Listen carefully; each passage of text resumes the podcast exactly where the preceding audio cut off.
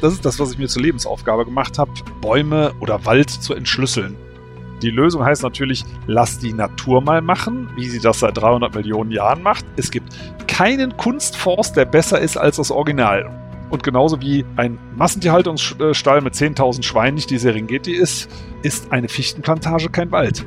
Und wenn den Leuten das bewusst wird, dann werden, glaube ich, die Schwerpunkte verschoben. Und die gute Nachricht ist, es ist weit entfernt von zu spät. Mit offenen Augen ins Abenteuer. Das ist der Weltwach-Podcast mit Erik Lorenz. Ich freue mich sehr, in dieser Folge einen Gast zu begrüßen, den viele von euch sich schon lange hier bei Weltwach gewünscht haben und um den ich mich auch selbst schon seit einer ganzen Weile bemüht habe. Umso schöner, dass es jetzt also geklappt hat. Zu Gast in dieser Weltwach-Folge ist Peter Wohlleben. Er ist Deutschlands wohl bekanntester Förster und mittlerweile vor allem wahrscheinlich Bestsellerautor. Und zwar von Büchern wie Das geheime Leben der Bäume, Das Seelenleben der Tiere, Das geheime Netzwerk der Natur und vielen, vielen anderen Büchern. Und er setzt sich mittlerweile wirklich weltweit für die Rückkehr der Urwälder ein. Sein neuestes Werk heißt Waldwissen. Vom Wald her die Welt verstehen, erstaunliche Erkenntnisse über den Wald, den Menschen und unsere Zukunft. Es ist ein großer Titel äh, für auch ein großes Buch. Es ist wirklich umfangreich. Und in diesem Buch gibt Peter Wohlleben gemeinsam mit seinem Co-Autor, dem Biologen Professor Dr. Pierre L. Ibisch, tiefe Einblicke in ein komplexes Ökosystem und ins teils wirklich verblüffende Zusammenspiel der Pflanzen, Tiere, der Mikroben, Viren und Pilze.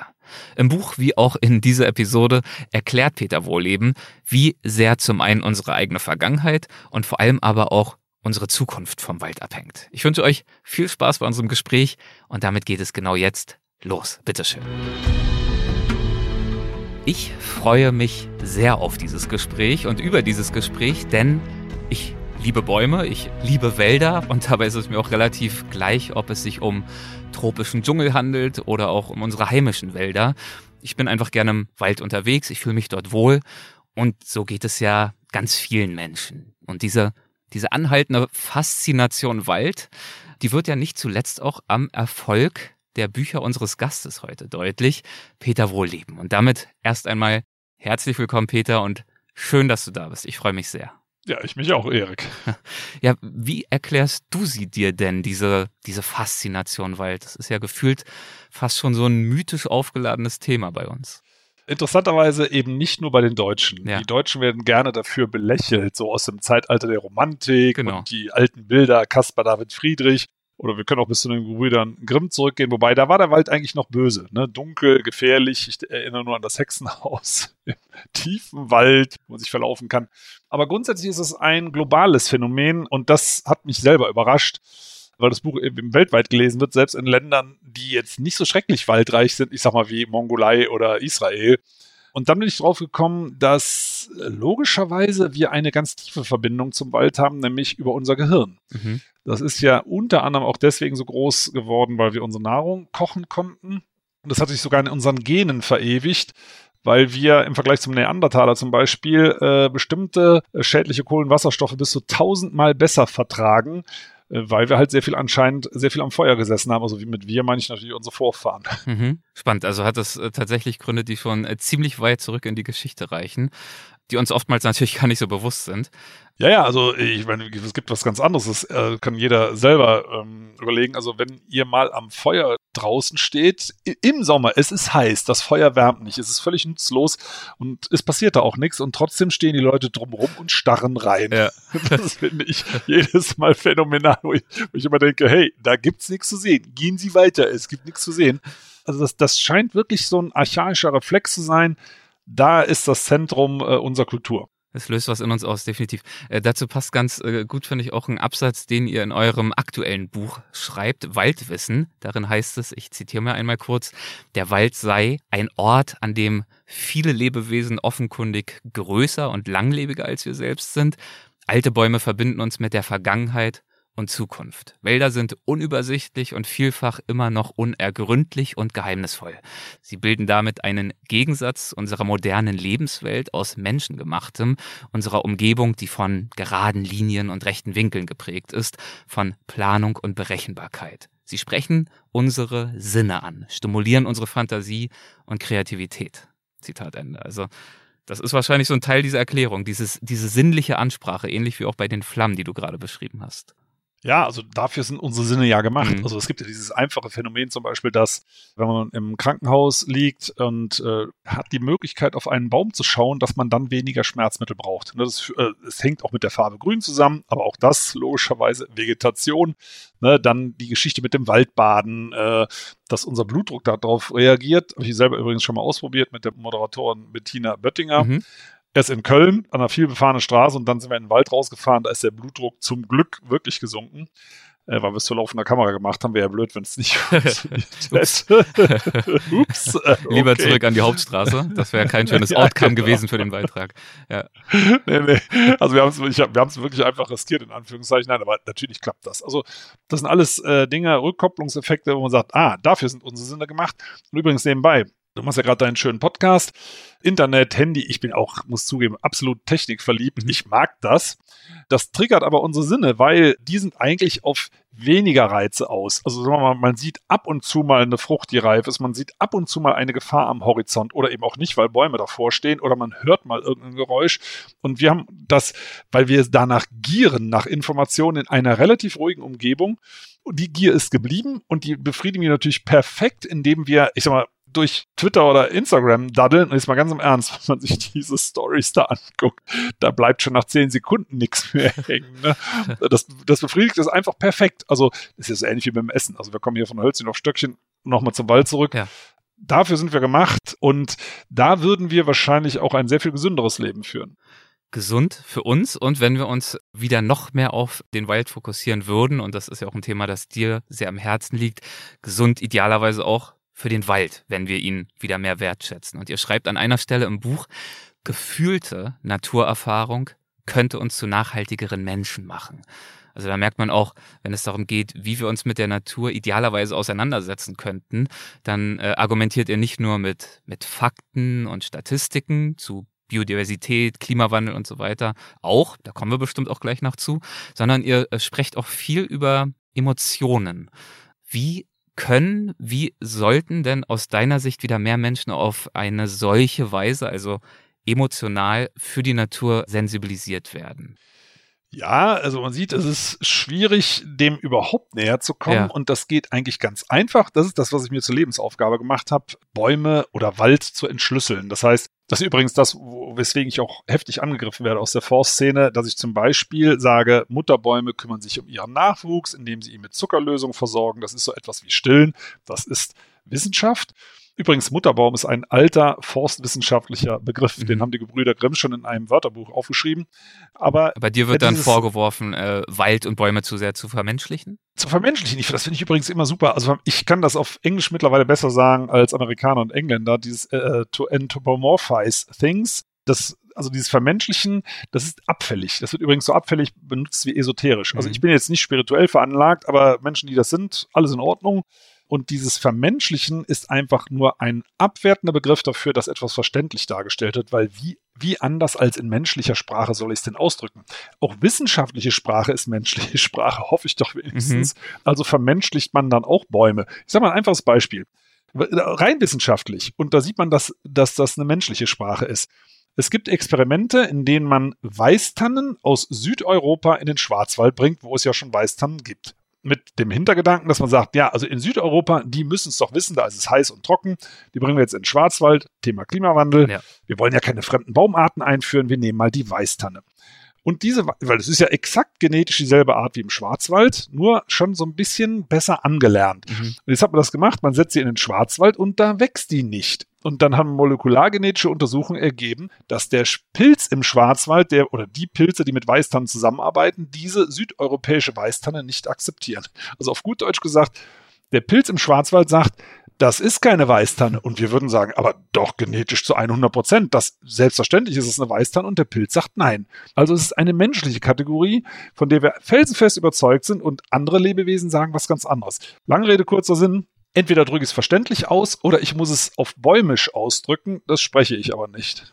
Da sind schon mal ein paar gute Punkte bei. Da würde ich ein paar von gerne auch gleich noch aufgreifen. Unter anderem den wichtigen Aspekt des Pilzes, der auch schon mal deutlich macht, dass ein Wald mitnichten nur aus Bäumen besteht, sondern ein viel, viel komplexeres Ökosystem ist. Wird ja auch oft übersehen. Da kommen wir vielleicht gleich zu. Ich würde aber ganz kurz noch bei diesem Aspekt der Emotion und des Gefühls bleiben. Vielleicht mit der Frage, hast du so etwas wie ein schönstes Walderlebnis für dich ganz persönlich? ja, ich weiß, das frage ich sonst immer gerne. genau, ich also, drehe den Spieß mal schön, um. ja, ja, das ist klasse. Nee, ich hatte viele schöne Walderlebnisse, ja. aber ich sage mal ein äh, Walderlebnis, was ich hatte, das war besonders schön und zwar haben Biologinnen und Biologen eine äh, neu entdeckte Baumart in Ruanda nach mir benannt und wir haben die besucht, weil wir dort Naturschutzprojekte fördern wollten. Und also das, der Name war gar nicht das Interessante. Das Berührende war äh, dieser Wald. Also erstmal, wie die Leute damit umgehen in, die leben dort in extremer Armut, ist das dicht besiedelste Land Afrikas, ja. äh, es ist Ruanda, die leben da wirklich wie vor 500 Jahren, man kann sich das nicht vorstellen und die schützen diesen Wald konsequent. Auf das Ruanda ist ja echt winzig und die haben einen 1000 Quadratkilometer großen Waldnationalpark zu 90 Prozent noch nicht erforscht. Also es geht gar nicht um Tourismus. Und wie gut die darauf aufpassen, also es ist so berührend und wenn man da dran steht, also der Wald selber weiß ja gar nicht, was wir Menschen da planen oder auch nicht planen, aber dieses Gefühl alleine, dass, dass man weiß, diesem Wald passiert nichts und alle Tiere und äh, alle Pflanzen, die da drin leben, können das weiter so tun wie vor 10.000 Jahren. Das, das finde ich einfach total ergreifend. Weißt du, warum der Wald dort so viel energischer geschützt wird als an den meisten anderen Orten? Das weiß ich ehrlich gesagt nicht, weil Ruanda zum Beispiel schon vor der Ankunft der Europäer fast vollständig abgeholzt war. Mhm. Also äh, die haben da auch schon kräftig rumgesägt. Aber offenbar hat irgendjemand, da weiß ich allerdings leider zu wenig drüber, erkannt, dass das nicht gut ist. Und übrigens, das Nationalparkzentrum oder eines davon ist in einem Gebäude, in dem ehemals Schweizer Förster äh, das auch sogar errichtet haben, um diesen Nationalpark forstwirtschaftlich zu nutzen, sprich in Entwicklungshilfe abzuholzen und durch Eukalyptus und andere Bäume zu ersetzen. Also Gott sei Dank waren die Ruanda schlauer und haben gesagt, nee, nee, lass mal sein, aber das Gebäude, das können wir noch brauchen. Okay, da merkt man schon mal, also dieser Wald hat dich emotional berührt. Gleichzeitig hast ja. du das Thema Wald ja jetzt so oft durchdacht und beschrieben und erklärt mit Metaphern und vermenschlicht und nicht und Wissenschaft. Wie geht's dir denn heute selbst, wenn du durch so einen richtig schönen Wald gehst, selbst bei uns in Deutschland? Kommst du da unweigerlich ins Analysieren und Bewerten oder gelingt es dir auch äh, nach wie vor, dich relativ leicht dieser sinnlichen Erfahrung Wald hinzugeben?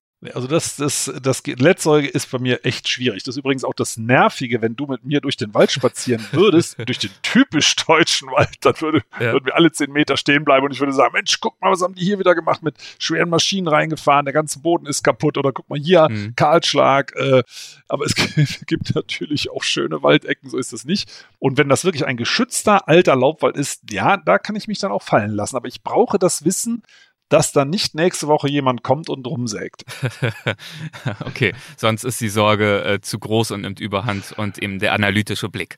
Ja, ja ähm, genau. Wobei da passt natürlich wunderbar. Ich erlaube mir nochmal aus eurem äh, wunderbaren äh, Buch zu zitieren, Waldwissen, ein Zitat ähm, das darfst du dann gerne auch mal zu Herzen nehmen, lieber, lieber Peter, äh, des Naturforschers Alexander von Humboldt. Das bringt ihr im Buch. Stammt aus einem Brief von ihm an Johann Wolfgang von Goethe aus dem Jahr 1810.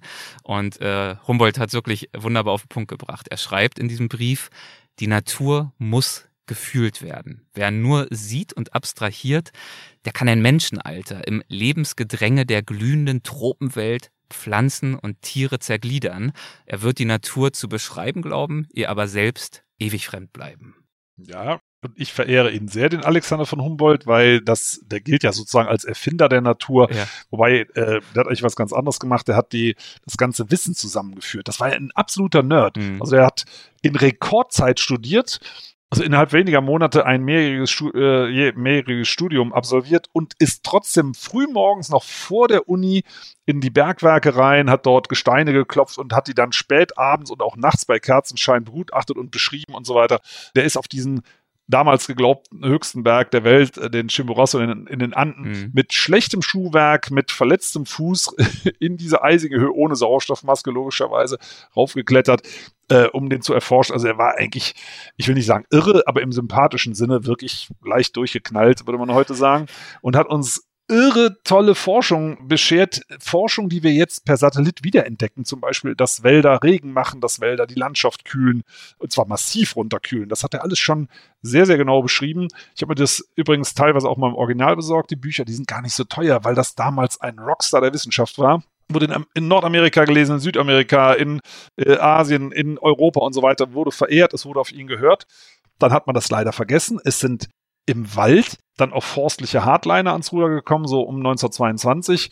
Und auf deren Grundlagen wird bis heute Forstwissenschaft und Forstwirtschaft gelehrt. Ne? Und das führt uns halt in die Katastrophe, die wir jetzt draußen überall sehen. Den Zusammenhang musst du mir dann äh, vielleicht doch nochmal erklären zwischen von Humboldt ja. und der Forstkatastrophe der Forstkatastrophe. Also, wenn wir mal, wenn wir mal schauen, ähm, reguläre Forstwirtschaft, die gibt es ja noch gar nicht so lange, hat übrigens die Nachhaltigkeit hat nicht die Forstwirtschaft erfunden, die behauptet das ja immer gerne. So wie bei diesem Schweizer Kräuterbonbon. Wer hat es erfunden? Äh, okay, es war der Bergbau.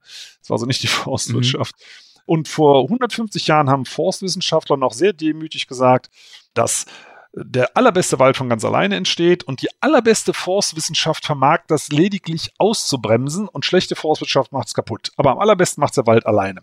Klar, man braucht Holz, alles gut. Also so hat man es damals gesehen. Und äh, Alfred Möller, dem wir das Buch auch gewidmet haben, der hat einen sehr ökologischen Studiengang äh, geleitet. Der hat ja auch die Hochschule Eberswalde geleitet und ist dann da weggemobbt worden mhm. und darüber verstorben von einem Hardliner, der hieß Alfred Dengler und der hat gesagt, pappelapapp, dieses ganze Getue da, dass der Wald ist ein großer Organismus und wie das alles miteinander arbeitet und diese ganze Rücksichtnahme und diese ganzen schönen Sprüche, auch die Alexander von Humboldt da von sich gegeben hat, so in, also der hat das nicht wörtlich gesagt, aber so in der Art, mhm.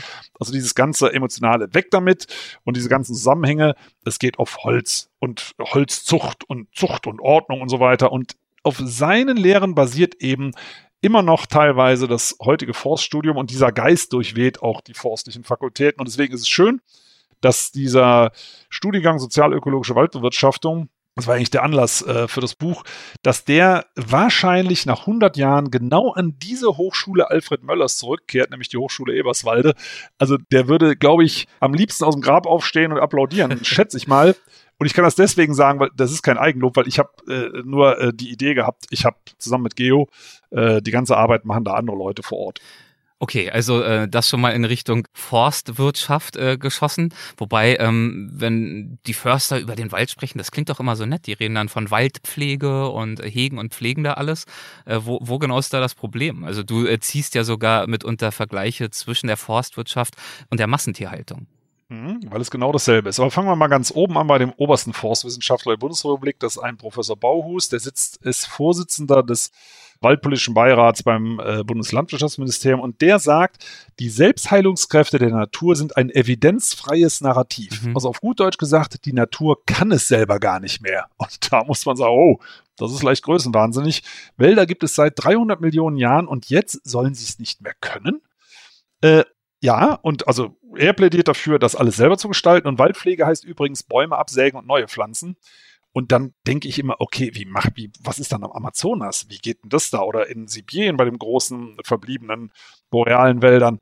Wir haben Studierende, Masterstudiengang Forstwirtschaft zum Beispiel, die laden wir regelmäßig auch zu uns ein und die sitzen dann da und sagen genau dasselbe. Und da fällt mir jetzt mal die Kinnlade runter.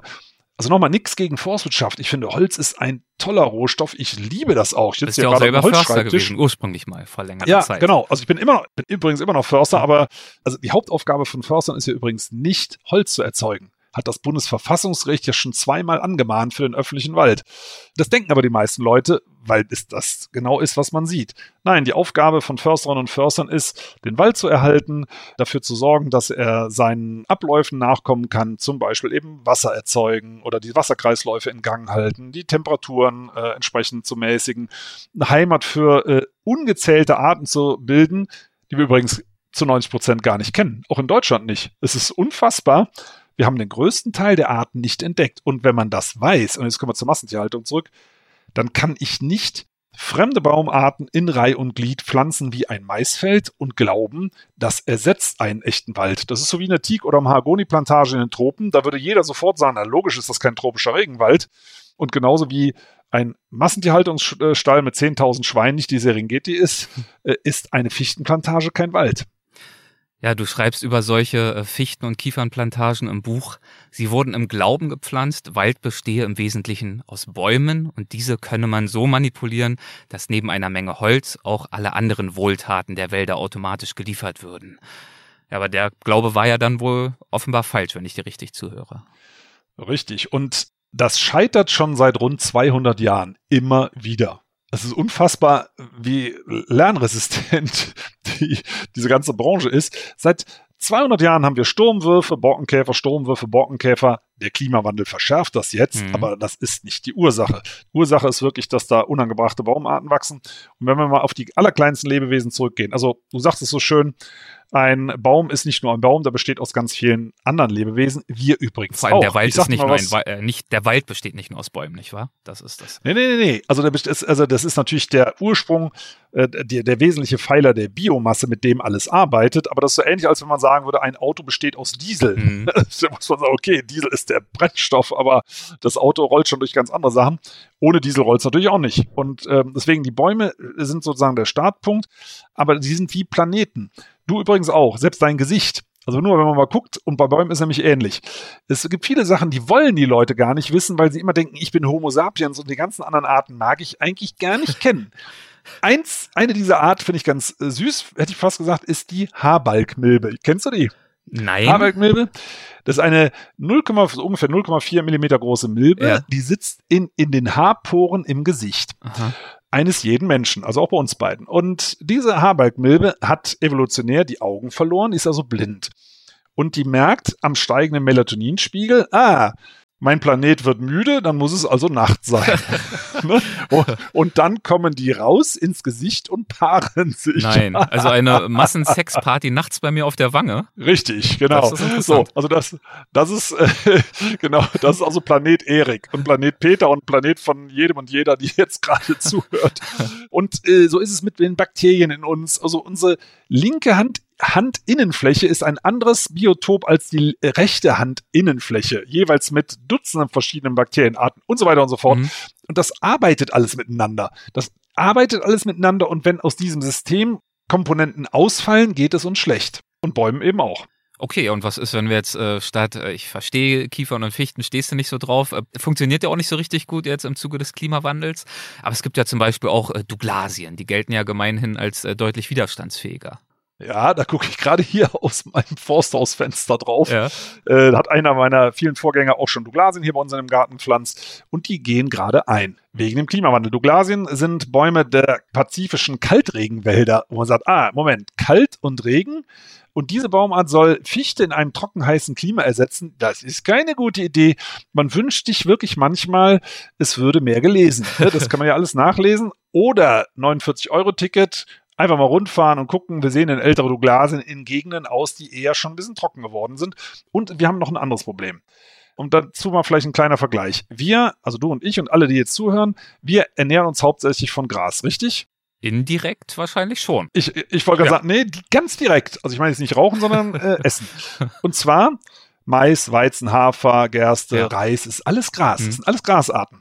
Und wir würden sagen, Mensch, Gras ist Gras, pappelapapp, gehen wir doch draußen auf der Weide grasen für den Rest unseres Lebens. Dann wäre der Rest unseres Lebens sehr kurz. So drei, vier Wochen, schätze ich mal. Und dann wären wir tot, weil wir normales Weidegras eben nicht verdauen können. Und genau das machen wir draußen im Wald. Die ganzen wir wissen ja nicht, wie viele hunderttausende möglicherweise Arten, die dort im Waldboden leben, die sind abhängig vom Baumzucker, die sind abhängig von den Blättern, die verrotten, von ihren speziellen Bäumen, also von Buche, Eiche, Esche, Ahorn und so weiter. Mhm. Und da pflanzen wir jetzt einfach Roteiche hin und Esskastanie und Douglasie und Libanon-Zeder und was es da alles so gibt.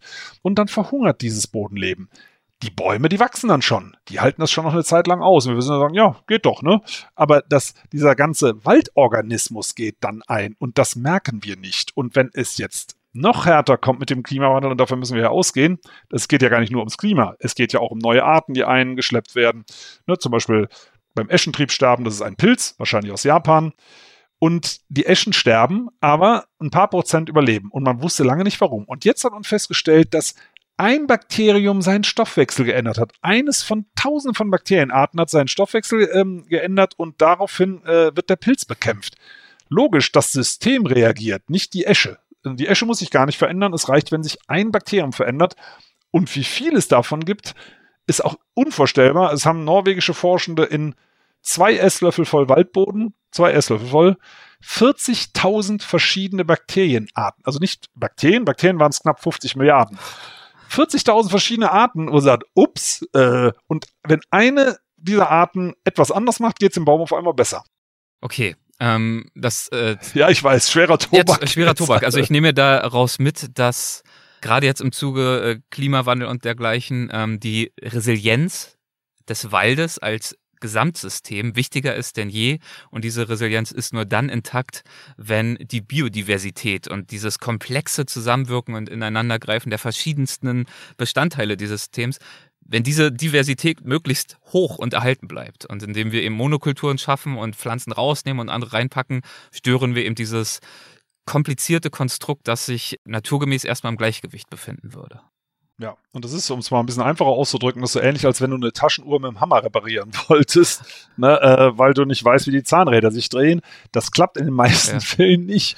Ne, und das ist genau das, was wir machen, weil wir nochmal 90 Prozent geschätzt, vielleicht sind es sogar noch viel mehr, alle Arten gar nicht kennen. Mhm. Also wir wissen gar nicht, was machen die überhaupt und die sind nicht zufällig da. Das ist das Einzige, was ja. sicher ist. Aber es ist ja schon erstaunlich. Also es gibt jetzt seit Jahrhunderten, das hast du ja angesprochen, das Gebiet der Forstwirtschaft. Das heißt also Menschen, die sich beruflich äh, mit dem Management von Wäldern befassen in irgendeiner Art und Weise. Es gibt die Einsicht, dass der Wald für uns bedeutsam ist. Ähm, die Einsicht ist ja mitunter sogar Jahrtausende alt. Und trotzdem ist es uns als Menschheit bis heute nicht so wirklich gelungen, uns gesellschaftlich ohne Waldzerstörung zu entwickeln und den Niedergang der Wälder aufzuhalten. Und damit meine ich zum einen das Abholzen, klar, weil Wälder sind oft auch einfach im Weg und aber auch das, das Verändern der Wälder hin zum Beispiel zu Monokulturen. Warum fällt uns das so schwer? Ja, also es fällt uns äh, so schwer, weil in früheren Zeiten war das der einzig verfügbare Brenn- und Bau- und alles Stoff eigentlich. Ne? Deswegen nennt man das Mittelalter auch das hölzerne Zeitalter. Mhm. Da gab es ja auch noch genug Wald. Und dann sind wir eben, äh, also der Knackpunkt war eigentlich die Industrialisierung. Also das war ja der Startschuss der großen Umweltzerstörung, muss man sagen. Da ist der Rohstoffbedarf erheblich gestiegen. Dann hat man erstmal die Industrialisierung mit Holz befeuert. Ne? Also Glasverhüttung, Stahlverhüttung ist erstmal mit Holzkohle passiert. Dann hat man zum Glück für den Wald Steinkohle in größeren Mengen erschlossen. Dadurch haben sich die Wälder erstmal erholt. Klingt paradox, ist aber so, ne? weil man dann gesagt hat, auch Steinkohle ist viel billiger als Holzkohle, nehmen wir doch die. Mhm. Und jetzt kommt man wieder auf den Trichter und sagt, ja, also erstmal der Papierverbrauch, Möbelverbrauch, Hausbau die Menschheit wächst. Wir haben, sind ja auch ein paar Milliarden mehr mittlerweile mit höheren Ansprüchen. Also das ist alles eskaliert.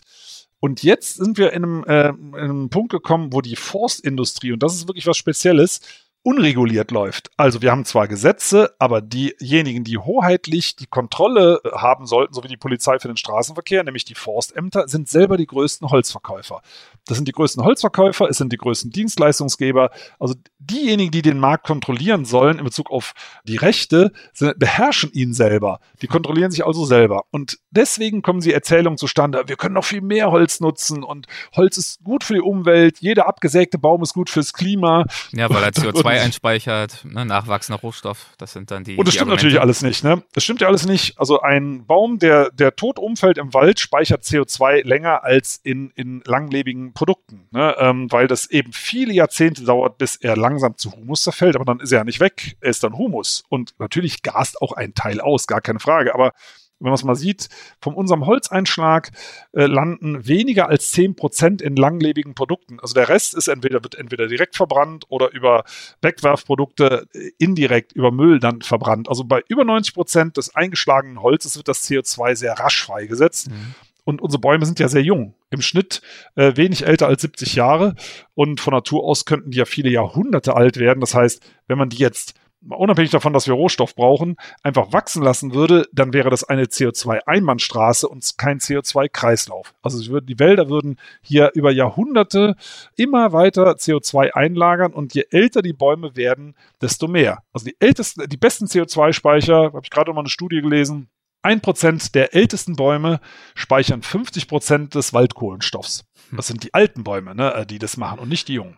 Was natürlich auch wieder äh, eigentlich ein guter Vergleich ist zum Punkt Forstwirtschaft und Massentierhaltung. Denn in, auch in der Massentierhaltung erreichen die meisten Lebewesen leider nicht ihr normales biologisches Alter. Und so ist es bei den Bäumen in dieser Wirtschaft natürlich genauso. Sie werden eher jung gefällt, während ältere Bäume viel, viel wertvoller wären. Ja, es ist auch mit der Qualität übrigens dasselbe. Also dieses schnell gewachsene, junge Baumholz, das ist minderwertige Qualität. Also das ist, äh, man sieht es übrigens auch im Baumarkt, also wenn man da dort, es gibt da diese Harzgallen, ne, dass da so Harztropfen rauslaufen, sehr breite Jahrringe, das ist alles nicht normal. Also eine typische Baumjugend im Urwald kann über 100 Jahre dauern und, und da sind unsere Massen Baumhaltungsbäume äh, schon längst wieder gefällt und ins Sägewerk gebracht. Das ist natürlich auch schwierig. Ne? In unserer heutigen äh, zivilisierten, modernen, schnelllebigen Welt brauchen wir natürlich Rohstoffe, wir haben Ansprüche. Da machen wir jetzt, äh, wenn wir nicht vorsichtig sind, einen Riesenfass auf, äh, wie wir damit umgehen. Es geht ganz einfach. Ja? Es geht, ich, da kann man ganz einfach aushelfen. Also beim Wald ist es wirklich einfach, weil wir in Deutschland über 50 Prozent des Holz, gebrauchten Holzes verbrennen. Also das, unser Holzbedarf, es ist, schwankt ja je nach Statistik, 120, 130 Millionen Kubikmeter, die verbraucht werden. Über die Hälfte davon wird direkt verbrannt. Und das brauchen wir nicht. Holzverbrennung ist schädlicher als Ölverbrennung, als Gasverbrennung, setzt mehr CO2 frei, setzt mehr Stäube frei und so weiter. Und wenn wir das ersetzen durch Wärmepumpen, ja. Aha, da machst du dich jetzt richtig beliebt. Sehr gut. Ja, ist richtig beliebt, ja. Also ich kann nur sagen, da kann man gleich noch drauf kommen, äh, warum das in jedem Fall eine gute Idee ist, auch mit auf den Wald bezogen. Aber wenn wir das, dann hätten wir schon mal über die Hälfte gespart. Und da hätten wir, könnten wir den Wäldern, Wäldern eine Atempause gönnen und hätten trotzdem noch Holz zum Bauen oder für Bücher oder was auch immer. Und äh, mit der Holzheizung, um mal darauf zurückzukommen, unabhängig davon, äh, selbst wenn ich ein, ein Klimaleugner wäre, würde ich sagen, hört auf, Holz zu verbrennen, weil es sterben die Plantagen. Wir werden in Deutschland in den nächsten zehn Jahren 50 Prozent der Waldfläche verlieren, nämlich die ganzen Kiefern- und Fichtenplantagen. Äh, und dann laufen wir in eine riesen Holzlücke. Und das ist, hat egal ob man jetzt Öko ist oder nicht im Bereich Wald, das ist dann nicht mehr da. Und wenn man dann mit Pellets heizt oder mit Stückholz, da kann ich nur sagen, viel Spaß. Dagegen waren die Gaspreise letztes Jahr echt noch harmlos. Ja, ich finde das auf jeden Fall ein wahnsinnig spannendes Thema. Also sich anzuschauen, wie wir als Gesellschaften auf Holz schauen und damit umgehen. Du hast es ja gerade erzählt. Also schon seit langem ist es uns ein, Rohstoff, ein Baustoff. Ähm, wir brauchen es natürlich als Brennholz, aber bis hin zu Hochkulturen, Violinen, Klaviere sind aus Holz, das beschreibt ihr auch alles wunderbar im Buch. Gleichzeitig muss Holz immer wieder weichen, während wir Siedlungen errichten und äh, Land- und Viehwirtschaft betreiben. Du hast angesprochen. Oder Braunkohletagebau. Ja, ja, stimmt, ja, in der Tat, auch das. Und das ist ja aber natürlich nicht nur ähm, heute bei uns in Deutschland ein Problem aufgrund von einer problematischen äh, Macht Zentrierung, wie du sie beschrieben hast, sondern das ist ja weltweit eine Herausforderung und auch historisch. Also wenn ich mir die Osterinseln angucke, die ja im Wesentlichen untergegangen sind als Kultur und Zivilisation, weil sie ihre Wälder komplett in Grund und Boden gewirtschaftet haben, ähm, zeigt sich diese Herausforderung fast unabhängig von der Regierungsform und unabhängig vom Zeitalter, auf das wir blicken, immer wieder in jeweils natürlich abgewandelter Weise. Aber eine richtig gute Antwort Theoretisch schon, aber in der praktischen Umsetzung haben wir bisher noch nicht gefunden, oder? Doch, also zumindest Pierre Ibisch und ich. Und auch übrigens muss er auch ja. und zur, Ehre, zur Ehrenrettung. Dann, dann Glückwunsch. Genau, nee, nee. Ja. Zur Ehrenrettung vieler Försterinnen und Förster muss man auch sagen, es gibt ja eine ganze Reihe, die intelligent wirtschaften. Ne? Mhm. Also die, die Lösung heißt natürlich, lass die Natur mal machen, wie sie das ja. seit 300 Millionen Jahren macht. Es gibt keinen Kunstforst, der besser ist als das Original. Und da muss man sagen, okay, dann nehmen wir doch das Original. Es ist ja sogar billiger, es kostet nämlich nichts. Und dann schaut man, dass man ab und zu Stämme entnimmt und kann das Ganze per Satellit überwachen. Diese Fernerkundungsdaten über Temperatur, über Biomasseindex und so weiter, die geben uns gute und vor allem tagesaktuelle Auskunft über den Gesundheitszustand des Waldes. Ich muss dazu die einzelnen Abläufe gar nicht kennen. Das ist so ähnlich wie bei uns, wenn wir Fieber bekommen. Ich sag mal, wenn einer von uns beiden 42 Grad hat, würden wir sagen, oh, das ist schlecht. Dazu brauche ich nicht wissen, was im Körper genau vorgeht. Mhm. Und so ist es beim Wald auch. Man kann die Temperatur messen. Kühlt der Wald sich noch vernünftig herunter? Das sind 10 bis 15 Grad im Vergleich zur umgebenden Landschaft, die ein Wald sich runterkühlen kann an heißen Sommertagen. Und wenn er das nicht mehr richtig tut, dann stimmt da irgendwas nicht. Und in aller Regel ist das zu viel Holzentnahme und dann muss ich da auf die Bremse treten, bis der Wald sich wieder entsprechend erholt hat. Und dort, wo jetzt dummerweise eben diese Kahlschläge sind, würden wir vorschlagen, weitestgehend die Natur ans Ruder zu lassen. Wir sehen das, weil wir ja in Anführungszeichen, ich hätte beinahe gesagt, glücklicherweise, äh, ja sowieso alle fünf bis zehn Jahre eine Katastrophe haben in Deutschland in Bezug auf Wald. Also die Stürme Kyrill und ich weiß, habe die ganzen Namen danach schon gar nicht mehr gemerkt.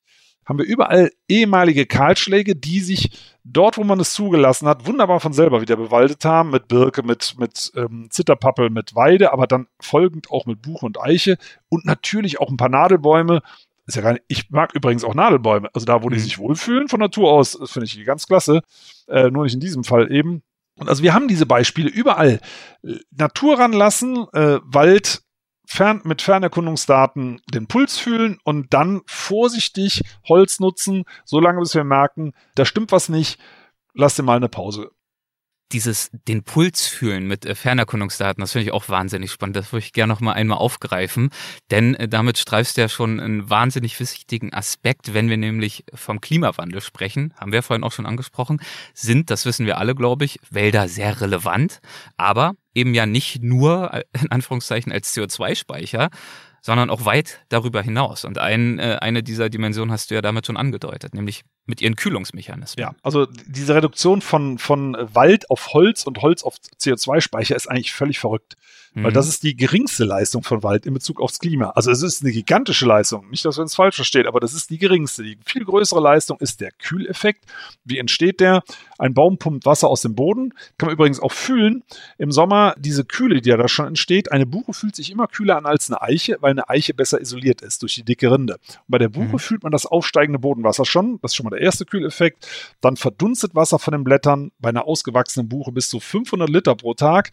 Das ist Schwitzen. Also genau derselbe Effekt, Verdunstungskälte, die da entsteht. Und das reduziert die Temperatur in der Umgebungsluft um 10, 15 und wir haben es letzten Sommer bei uns hier gemessen, wir haben ja so alte Buchenreservate, äh, sogar 20 Grad im Extremfall, dass die Durchschnitt, die Temperatur runtergeht, unvorstellbar und das Wasser ist nicht weg. Das wird nicht verbraucht, sondern es wird ja nur hochgepumpt in die Luft. Und gleichzeitig entlässt der Baum Kohlenwasserstoffe und auch Bakterien, Unmengen an Bakterien, die mit aufsteigen und bewirken dann Tröpfchenbildung in den Wolken und es regnet wieder zurück. Das Wasser ist also nicht verloren. Und mit der Westwinddrift rolliert das so durch den eurasischen Kontinent und kommt so fünf, sechs Monate später in China an. Sind das dann diese sogenannten fliegenden Flüsse? Ja, und auch die, das, denkt man, ist ja das neue Wort Schöpfung. Nein, auch das wusste man schon vor 100 Jahren. Da hat mal, ich habe den Namen mittlerweile schon vergessen, obwohl wir es selber im Buch aufgeschrieben haben, ein äh, Wissenschaftler damals schon postuliert, dass es zukünftig internationale Konflikte geben wird, weil man durch Waldabholzungen diese, diese Wolkenbahnen stört. Ne? Und genau das haben wir im Endeffekt ja schon so ein bisschen gesehen. Wir hatten in Europa letztes Jahr eine sehr, sehr heftige Dürre und in Nordchina, wo 80 bis 100 Prozent des Regens aus dem europäischen Atlantik durch Wälder über den Kontinent gereicht werden, gab es eben ebenfalls eine Rekorddürre und das ist die Kornkammer Chinas. Also im Prinzip zerstören wir den Luftfluss für China, wenn wir hier diese riesen Kahlschläge machen. Das sind Dinge, die man schon vor 100 Jahren hat kommen sehen. Also nichts Neues. Hm, trotzdem faszinierend. Ähm, und daran merkt man, also äh, erstmal wahnsinnig beeindruckend zu hören, inwiefern äh, Wälder, also in welchem Ausmaße Wälder Kühlung herbeiführen können. Ne? Man denkt jetzt vielleicht, wenn man ganz banal ist, erstmal an die Schattenwirkung, aber es gibt eben wirklich zum einen diese Verdunstungskälte, die du angesprochen hast, und dann Abgesehen davon wird ja auch ein Teil der Sonnenenergie verbleibt nicht als Wärme, sondern wird auch noch in biochemische äh, Energie umgewandelt. Also ganz viele positive Effekte, die sich eben, das hast du auch schon nebenbei anklingen lassen, via Satelliten ja ganz konkret messen lassen. Also wenn wir wirklich, ich würde mir das jetzt so vorstellen, äh, das ausbauen würden und mit diesen Satelliten unsere Wälder monitoren würden, hätten wir eigentlich anhand der Unterschiede zwischen den dortigen Temperaturen versus Umland einen ziemlich guten Eindruck davon, wie gesund diese Wälder dann jeweils sind. Genau, also du kannst es im Prinzip tagesaktuell sagen. Ja. Man sieht übrigens auch, dass über den großen Kahlschlägen, in Südfrankreich ist das gemacht worden, eine Studie, kleine Hochdruckgebiete entstehen und die Wolken einen Bogen darum machen. Und hm. über Wäldern entstehen durch diesen Verdunstungssog Tiefdruckgebiete, die eben die Wolkenbildung nochmal beschleunigen und übrigens saugen Wälder wie eine Pumpe Meeres, Meeresluft mit, die sehr, sehr feuchtigkeitsgesättigt ist, noch zusätzlich an. Das ist wirklich Wahnsinn. Das ist zum Beispiel am Amazonas beobachtet worden, wo je nach Jahreszeit der Wind eigentlich rein meteorologisch zum Meer hingezogen werden müsste. Die Wälder ziehen, ziehen den Wind aber zurück ins Landesinnere und bringen Meeresluft, obwohl das eigentlich gar nicht geht, über die Wälder. Also da passieren irre tolle Sachen. Und wenn man, wenn die Bevölkerung das sehen würde, dass Leute die Wälder kahlschlagen, eben auch hier in Deutschland, wir haben Riesenkahlschläge, die größten aller Zeiten aktuell, wenn man die sehen würden, tagesaktuell, Mensch, die drehen uns das Thermostat hier hoch. Ne? Mhm. 5, 10, 15 Grad und es wird immer trockener, weil nebendran ein riesen Kahlschlag ist, über, ich sag mal, wie viel Quadratkilometer, ich glaube, da wäre was los hier. Und ich finde, es ist auch an der Zeit, dass die Menschen mitbestimmen müssen, was äh, klimatisch hier verändert wird durch diese Wirtschaftsweise. Und nochmal, die lohnt sich finanziell gar nicht, die ist auf Dauer gar nicht tragfähig. Das ist einfach ein altes System, was offenbar gar nicht reformfähig ist oder zumindest nicht reformwillens. Und das Problem ist ja, dass man damit auch immer wieder neue Teufelskreisläufe in Gang setzt, nicht wahr? Also wenn einmal so ein Kahlschlag entsteht, wird dann natürlich der Boden trockener, die Temperatur steigt, das führt dann wieder zu weiterem Waldverlust in den umliegenden Gebieten, weil die mit diesen Temperaturen gar nicht so gut zurechtkommen. Also das heißt, die Auswirkungen gehen weit über diese eine Fläche, die auch schon schlimm genug ist, hinaus, an der die Bäume entfernt worden sind. Ja, also gibt's, äh, glaube ich, kann man sogar noch in der Mediathek nachschauen, das ist ein Forstamtsleiter im Südharz, der hat über 100 Quadratkilometer Wald kahlschlagen lassen, um ihn zu retten. also da, okay. war, da, waren die Fichten vom Borkenkäfer befallen, aber wenn die tot sind, ist der Borkenkäfer raus. Aber tote Bäume kühlen auch noch, tote Bäume werfen Schatten. Tote Bäume bringen immerhin noch eine Temperaturreduzierung von 8 Grad. Nicht mehr ganz so viel wie der lebende Wald, aber sie bringen noch was. Und der hat auf jeden Fall äh, dort kräftig kahlschlagen lassen. Und genau wie du sagst, der Nachbarwald wird dadurch noch stärker aufgeheizt. Die Borkenkäfer können diese geschwächten Bäume noch leichter befallen. Also hat er das Ganze sogar beschleunigt.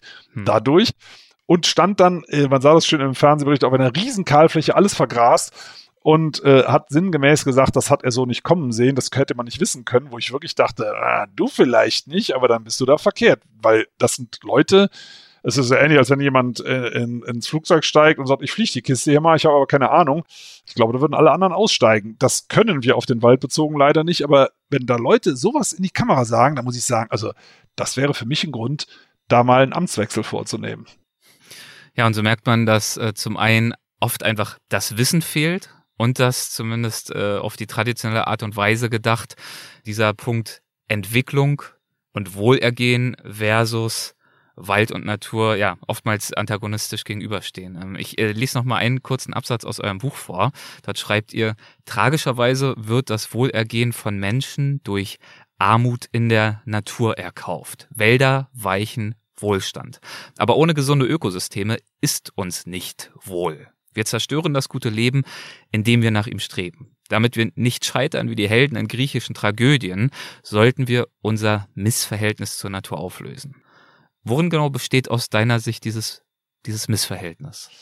Das Missverhältnis äh, besteht darin, dass wir natürlich unser Wohlergehen, zumindest das äh, subjektiv äh, das Empfundene steigern können, eine gewisse Zeit lang, indem wir draußen äh, Dinge äh, wirklich verbrauchen, also kaputt machen. Ne? Also mhm. wir ernten nicht die Erträge, sondern wir, wir machen das aus Zerstörung, aus Ausbeutung. Das funktioniert eine Zeit lang, wie wir aktuell sehr, sehr gut sehen. Aber äh, wir sehen auch schon die ersten Vorboten, dass das Leben anschließend eben weniger wohl wird. Das heißt, fangen wir mal beim wichtigsten Nahrungsmittel an, Lebensmittel, das ist das Wasser. Das ist unser wichtigstes Lebensmittel und das, da helfen Wälder eben dabei, den Grundwasserpegel zu, äh, zu erhöhen. Einfaches Beispiel, unter heimischen Buchenwäldern in Mecklenburg-Vorpommern steigt der Grundwasserspiegel, unter Kiefernplantagen sinkt er. Also allein mhm. der Baumartenwechsel bedeutet schon, dass unser Lebensmittelvorrat geringer wird. Und Was ja aber erstmal für die meisten Menschen auch relativ abstrakt ist, nicht wahr? Also wirklich einen Wassermangel haben wir in Deutschland bisher selten erlebt. Ja, ich erinnere aber auch an, an letztes Jahr, da, also du hast vollkommen recht, wir haben arroganterweise gesagt, ah, Klimawandel, das betrifft Länder des globalen Südens, äh, Wasserprobleme, ja, ja, das ist Südeuropa und so weiter.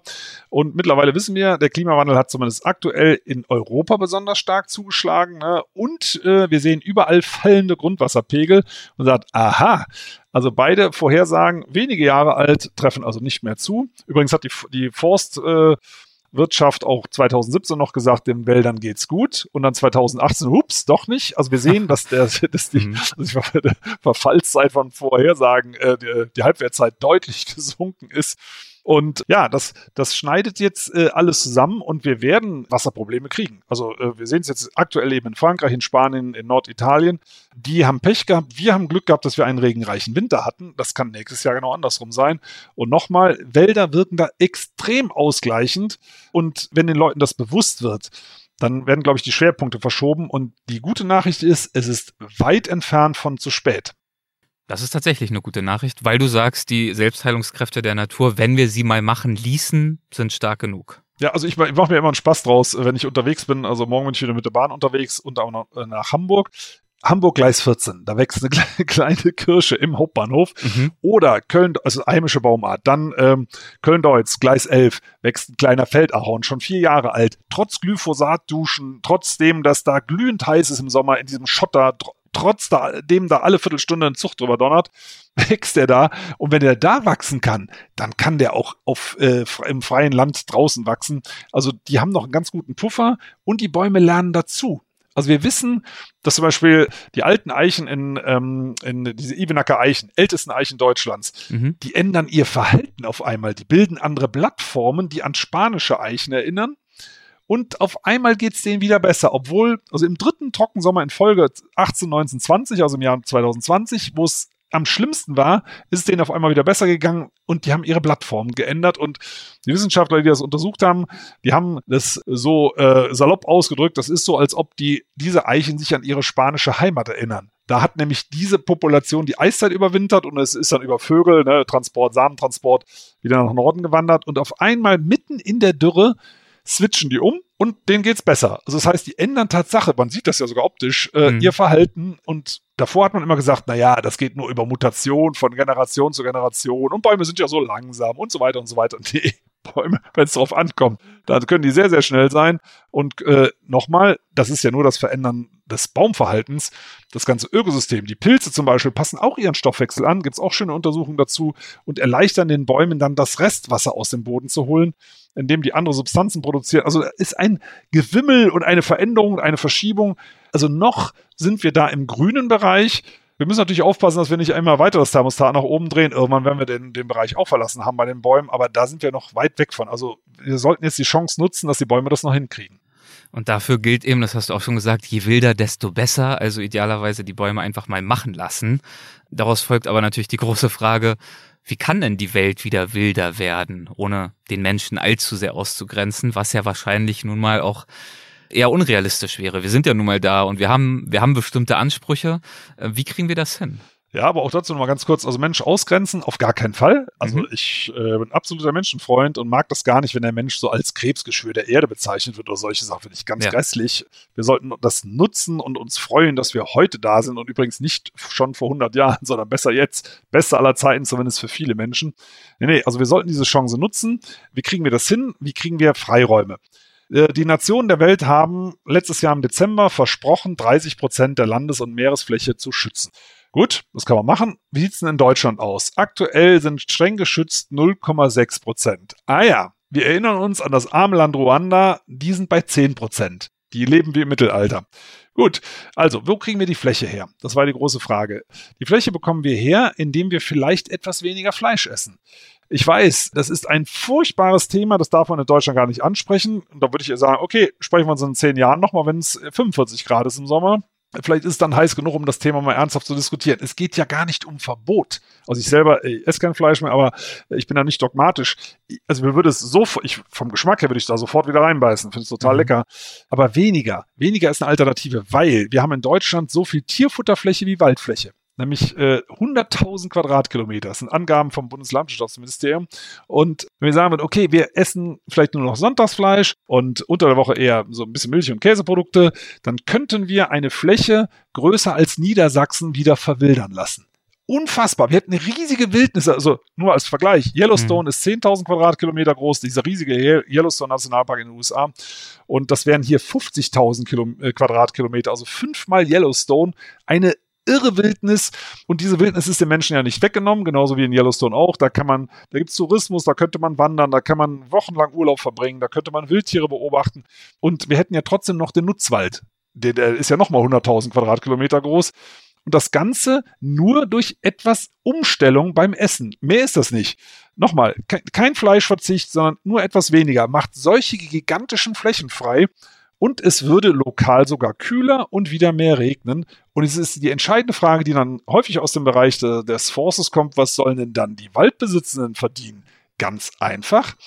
Da ist ein System, das liegt der Bundesregierung auch vor, äh, schon zur Praxisreife entwickelt, dass man das eben über Fernerkundungsdaten, also Satellit, den Kühleffekt belohnt und nicht mehr den Produktionseffekt für Tierfutter.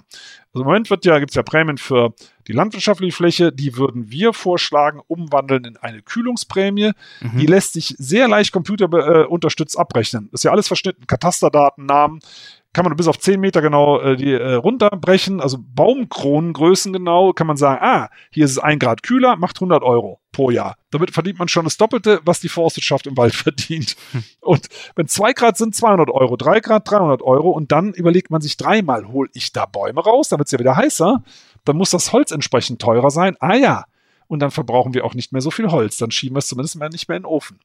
Okay, das ist, eine, das ist eine schlüssige Idee, die äh, dockt wunderbar daran an, worüber wir vorhin gesprochen haben, nämlich eben diese Kühlungseffekte und so weiter und so fort des Waldes und dass sich das eben auch tatsächlich wunderbar messen lässt. Und du schlägst jetzt also vor, diese Umstände zu nutzen, um eben wirklich auch die Art und Weise komplett neu zu überdenken, wie wir Wälder bewirtschaften Schrägstrich pflegen, Schrägstrich nutzen oder auch nicht nutzen und in welcher Art und Weise wir dann auch äh, Belohnungssysteme dafür gestalten. Genau, ne, also das mhm. ist äh, genau der Punkt, weil es logisch, den Leuten, denen der Wald gehört, das sind ja eigentlich lauter arme Leute, die jetzt, die sind durch falsch beraten worden, haben die falschen Baumarten genommen, denen geht jetzt alles kaputt, die wissen ja gar nicht mehr weiter. Und man denen sagen würde, hey, wenn du die toten Bäume stehen lässt, dann hast du schon acht Grad mehr, als wenn du sie abhackst. Und das macht dann Summe X.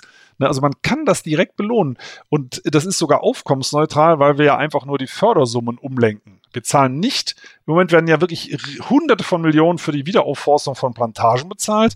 Und wir würden sagen, lass das Geld doch in Kühlungsprämien fließen. Das ist viel effektiver und die Bevölkerung hat etwas davon. Es ist eben nicht Wald gegen Mensch, sondern Wald mit Mensch. Wir bekommen mehr Wasser, wir bekommen mehr Kühlung, wir bekommen ganz tolle Freizeiterlebnisse.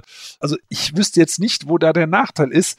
Nochmal, wir würden Holzverbrennung durch Wärmepumpen ersetzen und wir würden etwas weniger Fleisch essen. Das ist eigentlich der Punkt. Und dann würde es lokal unabhängig davon, was die Chinesen, die Amerikaner, die Russen, man sagt ja immer, die warten, wenn wir, die Deutschland, was werden wir da schon bewirken?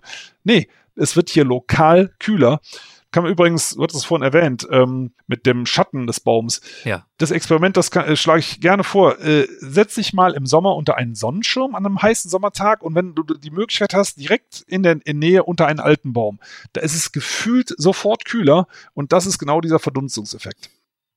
Und damit fühlen wir uns wohler und werden, das hast du ja auch angesprochen, auch ruhiger unter anderem. Es gibt natürlich ganz viele positive Effekte von intakten Wäldern. Ähm, möchte ich aber nochmal ganz kurz darauf zurückkommen. Das hat mir sehr gut gefallen, deine kurze Anekdote mit dieser äh, TV-Moderatorin. Ihr habt euch einmal an die Autobahn gestellt oder an die Hauptstraße, dann in den Wald gestellt und habt festgestellt, euer Puls sinkt. Nicht nur ist es vielleicht kühler gewesen, sondern ihr beruhigt euch auch. Und ähm, ich glaube, das passt ganz gut zu einem äh, Punkt, den du in einem anderen Interview mal gesagt hast, das, den fand ich wunderschön formuliert. Da hast du gesagt, wenn wir im Wald sind, dann atmen wir Baumkommunikation ein. Und ich glaube, dieses Einatmen von Baumkommunikation hat ja tatsächlich was mit diesem Blutdruck senkenden, mit dieser Wirkung zu tun, oder? Ja, so ist es richtig. Also Wissenschaftlerinnen und Wissenschaftler würden natürlich sagen, Phytonzide, Terpene und so weiter. Aber ja, das ist Baumkommunikation. Was ist äh, das? Übrigens, ja, also das sind, das sind Kohlenwasserstoffe, ne? Das sind äh, Stoffe, also zum Beispiel ist das jetzt in Leipzig erforscht worden im Auwald. Da äh, wurde schön demonstriert, dass Bäume Vögel zur Hilfe rufen können, wenn sie von Raupen befallen werden. Also Eichen waren das in dem Fall konkret, äh, die, den, die den Vögeln quasi zurufen, kommt her, hier gibt's was zu fressen. Und die Vögel picken den äh, Eichnern halt die Raupen von den Blättern und halten diese quasi so gesund. Also das, solche Sachen atmen wir ein. Die Frage ist, warum gibt es diese Wirkung auf uns? Wir sind ja nur keine Meisen oder keine, keine Ahnung was. Äh, also die Kommunikation ist ja möglicherweise gar nicht für uns gedacht. Ja. Aber wir sind quasi Kinder des Waldes. Also nochmal, diese anderthalb Kilo Protein auf dem Hals, die kommen ursprünglich von den Bäumen, ne, durch das Kochfeuer, durch das Holz, was Bäume erzeugen. Und ich glaube, das ist nur eine Theorie von mir, da gibt es ja keine Untersuchung dazu, dass wir instinktiv beurteilen können, ob ein Wald intakt ist. Weil ein Wald, der nicht intakt ist, der bricht schnell zusammen, der hat keine kontinuierlichen Nahrungsangebote für äh, Steinzeitmenschen gehabt. Und äh, ein Wald, der äh, der äh, intakt ist, der viel Biomasse hat. Je mehr Biomasse, desto produktiver ist der und desto mehr Wildtiere können da auch leben. Also der ist einfach viel ergiebiger. Und mhm. ich glaube, dass wir das instinktiv beurteilen können und und das übersetzen viele Leute übrigens auch ins Bewusstsein und sagen, ah, hier ist es schön. So, genau das ist es. Da sollte man dann noch bleiben. Das ist eine, das ist eine faszinierende Theorie. Also aus unserer eigenen Evolution heraus fühlen wir uns in solchen gesunden Wäldern selbst wohler und sicherer und damit dann schlussendlich auch entspannter. Ja, also das wäre meine Theorie, aber das wäre noch zu beweisen. Ich finde auch, das klingt schlüssig und vielleicht ist es auch so. ja, und äh, auch über dieses Miteinander kommunizieren hinaus sind ja äh, Bäume, soweit ich weiß, auch durchaus wir vermenschlichen vielleicht wieder etwas, soziale Wesen, oder? Also man denkt ja oftmals im äh, Tier- und Pflanzenreich, ja, Überlebende Stärkeren und man muss sich durchsetzen und der, der größte und stärkste Baum, der kriegt dann das Sonnenlicht ab und die anderen äh, gehen irgendwie zugrunde im Schatten.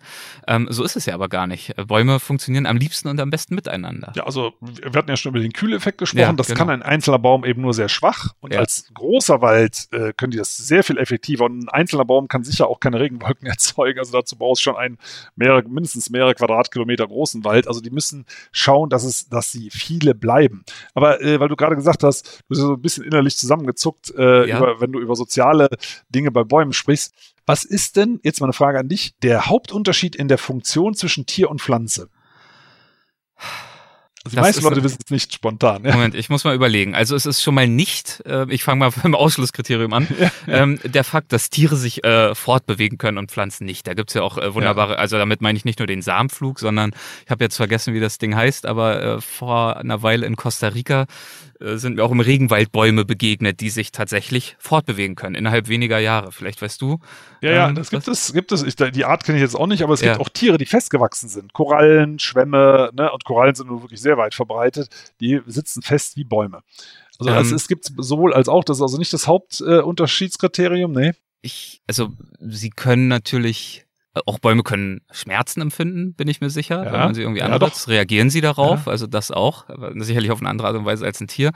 Ich, ich würde mal davon ausgehen, es muss was damit zu tun haben, dass Tiere darauf angewiesen sind, zu fressen, zu jagen, irgendwas zu finden, Gras zu schnabulieren und dass Bäume das nicht auf so eine aktive Weise tun, sondern gewissermaßen durch die, ja, durch die Photosynthese dann ja schlussendlich und durchs Wasser saugen und was auch immer, ihre äh, Nahrung aus sich selbst heraus generieren. Genau, also durch Sonnenlicht. Das ist, das ist genau der Unterschied. Der große Unterschied ist, sie produzieren ihre Nahrung selber und Tiere können das nicht. Okay, das und, war ein bisschen äh, einfacher formuliert, okay. Ja, ja, nee, nee, aber du bist ja, ja vollkommen, vollkommen richtig unterwegs. Und das ist, und deswegen denken wir, die können weniger. Das ist interessant, weil die können ja eigentlich mehr. Mhm. Ich habe mal mit dem, das ist ein äh, Philosoph aus äh, Paris, Emanuele Coccia, also der kommt eigentlich aus Italien, der hat mal äh, gesagt, als wir uns unterhalten haben, also eigentlich müssen die Pflanzen höher stehen in, in der Wertung. Das ist ja, wir haben ja ein Ranking. Das ist übrigens völlig unwissenschaftlich, dass wir Pflanzen unterhalb der Tiere ansiedeln.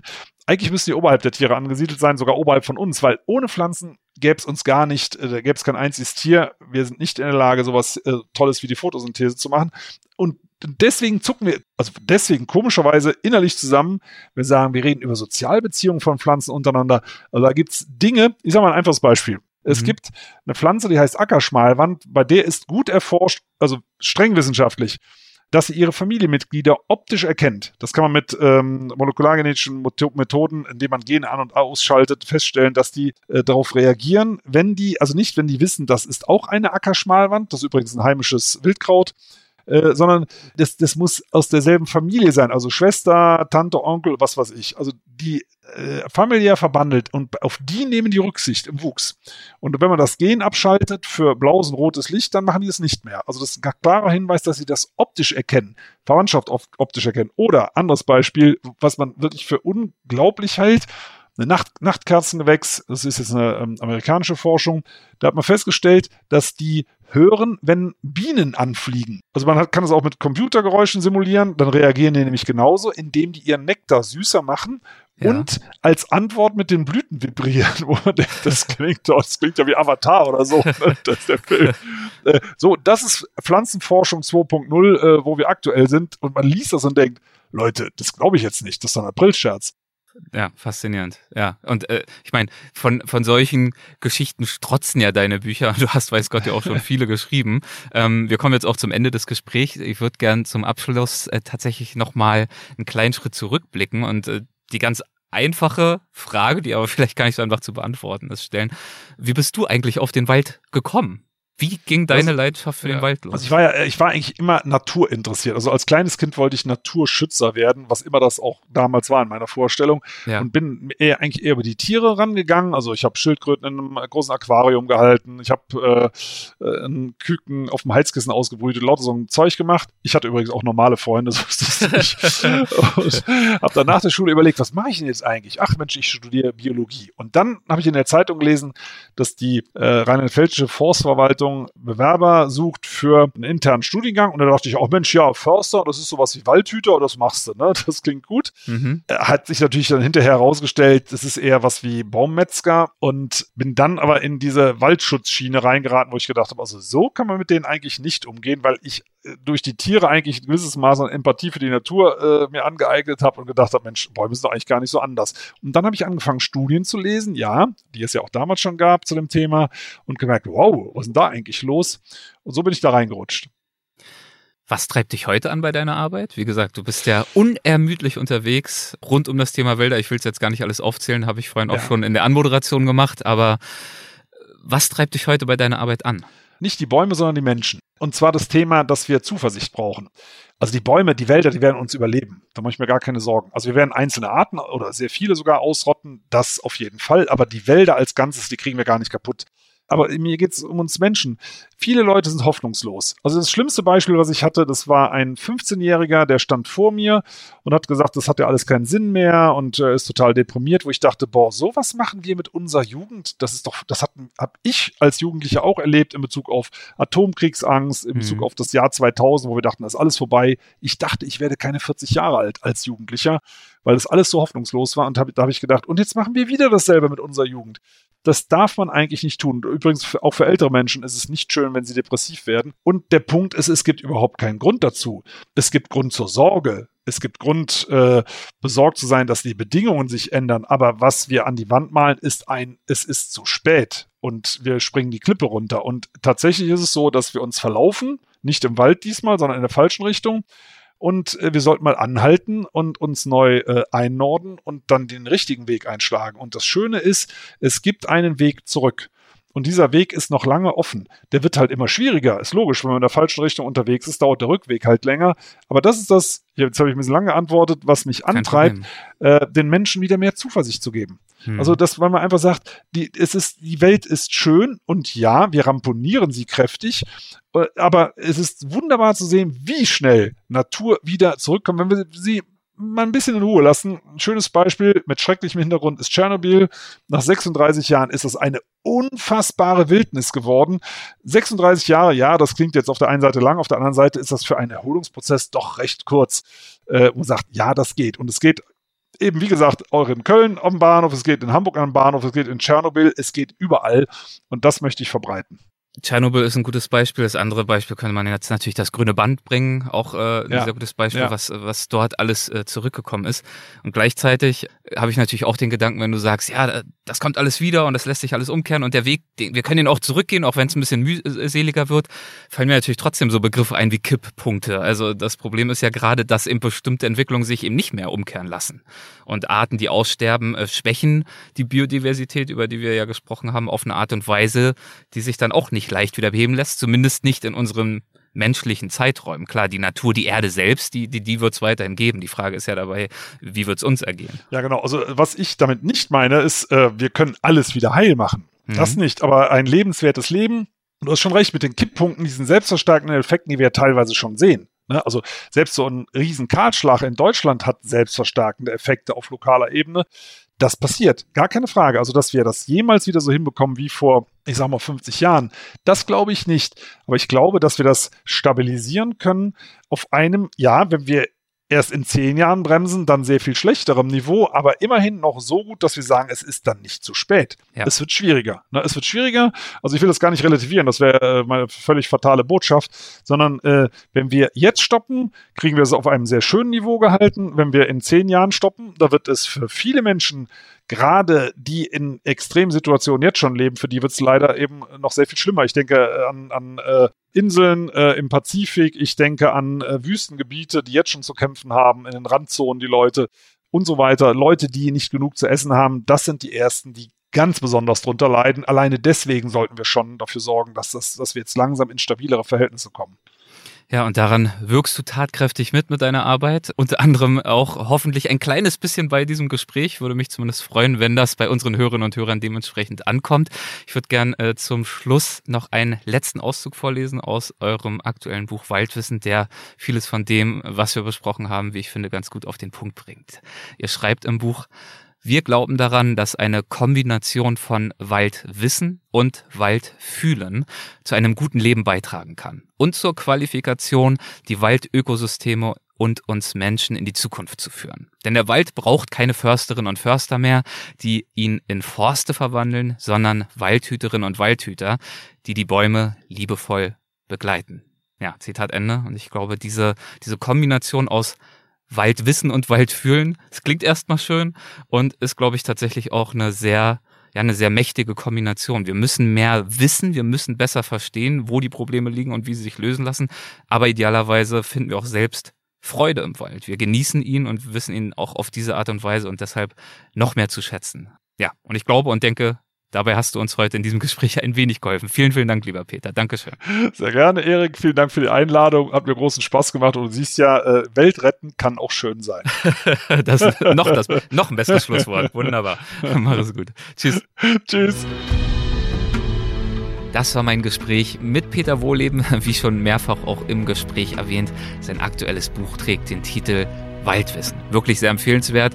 Ähm, wenn euch dieses Gespräch gefallen hat, dann führt euch unbedingt auch jenes Buch zu Gemüte.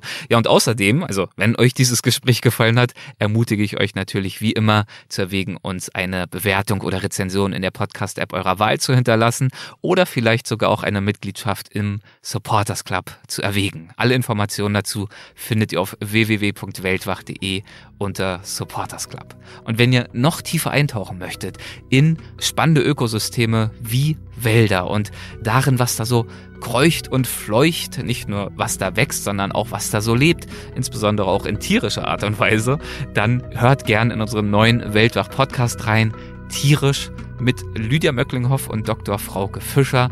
Eine unterhaltsame und, ähm, wie ich finde, wahnsinnig informative Reise in die wilde Welt der Tiere.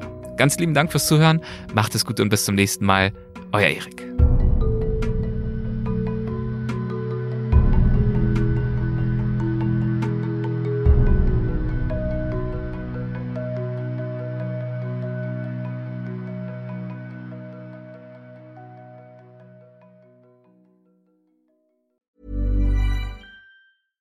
Ever catch yourself eating the same flavorless dinner three days in a row? Dreaming of something better? Well, HelloFresh is your guilt-free dream come true, baby. It's me, Kiki Palmer. Let's wake up those taste buds with hot, juicy pecan-crusted chicken or garlic butter shrimp scampi. Mm. Hello Fresh. Stop dreaming of all the delicious possibilities and dig in at HelloFresh.com. Let's get this dinner party started. Imagine the softest sheets you've ever felt. Now imagine them getting even softer over time. That's what you'll feel with Bowl and Branch's organic cotton sheets. In a recent customer survey, 96% replied that Bowl and Branch sheets get softer with every wash. Start getting your best night's sleep in these sheets that get softer and softer for years to come. Try their sheets with a 30-night guarantee. Plus, get 15% off your first order at bowlandbranch.com. Code BUTTERY. Exclusions apply. See site for details.